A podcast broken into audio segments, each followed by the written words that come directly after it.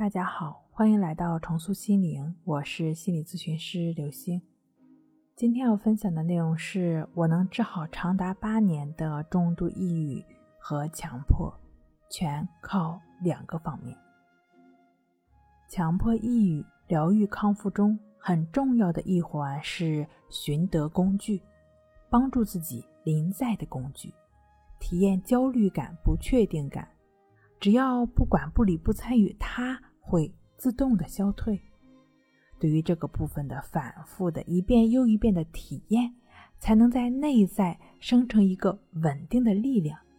什么力量呢？就是我可以做到不被强迫绑架。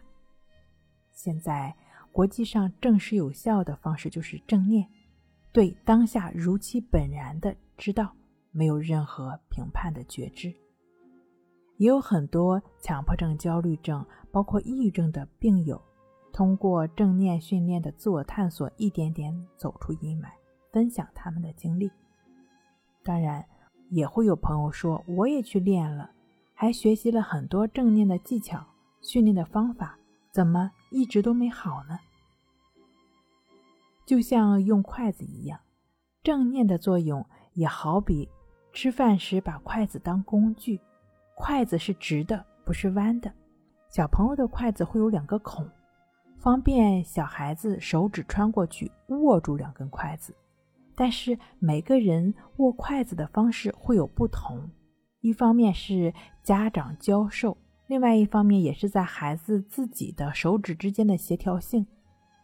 等他慢慢长大了，就会随着技能和精细动作的娴熟，用成人的筷子。想用什么样的就用什么样的，想怎么握就怎么握。同样是一双筷子，在不同人手里就有不同的握法。正念也是如此，像筷子一样的工具，就看你如何把它使用的得心应手，如何在遵从正念要义又能把握自己具体情况的节奏下，把这个工具运用好。以下是一位八年抑郁强迫症朋友的体悟：正念关系法是如何解决强迫和抑郁的？这里着重说一下康复疗愈中，特别是容易被迷惑、很容易再次陷入症状中的时刻，指导大家这时候应该如何使用正念进行自助。第一个是舍得让自己痛。正念觉察，也就是实践允许。担心、恐惧、怀疑的想法或万一的念头反复出现，无论什么内容，不管它到底是不是症状，这里都要狠狠地告诉自己：不分析、不思考、不评判。只要你对它有一丁点儿的恻隐之心，立马就会耗进去。因此，要快，要更快地放开它们。在你放开他们的同时，难受和焦虑一定会伴随着你。跟第一步比起来，这一步就是陷阱。症状会反复跟你说：“太痛苦了，好难受啊！”我再去解决一下，我就好受了。现在你有两种选择：一个是痛苦，一个是更痛苦。痛苦就是在这种情况下待着，更痛苦就是解决强迫。你放心。你从来不会因为你的痛苦而崩溃，但难受是在所难免的，所以要舍得让自己痛，舍得让自己痛是为了不让自己更痛。一旦去解决、分析，继续跟强迫纠缠，就又会绕进去。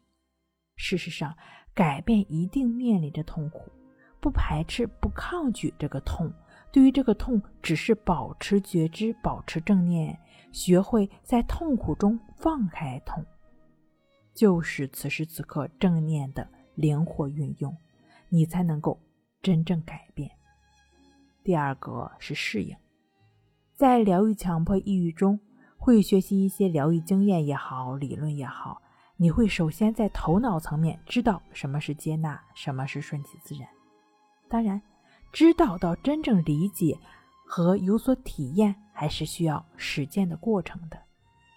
把头脑中接纳的概念带到生活中去，不断的摸爬滚打之后，你会对自己有关接纳的部分有一些体会和感受性的部分，然后再回到你学习的理论和方法中，重新审视和理解。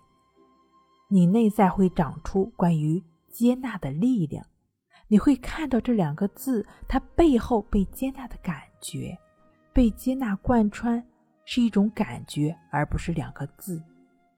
同时还会出现一些问题，就是强迫少了，好像觉得空荡荡的。有时候想去抓住强迫，主动去求证你好了。由于以往强迫的惯性，这种思维习惯一点点瓦解，会让你有些不适应。就像你旁边有一个人，突然有一天他挪到别处，你会觉得身边少点什么似的。这只是习惯问题。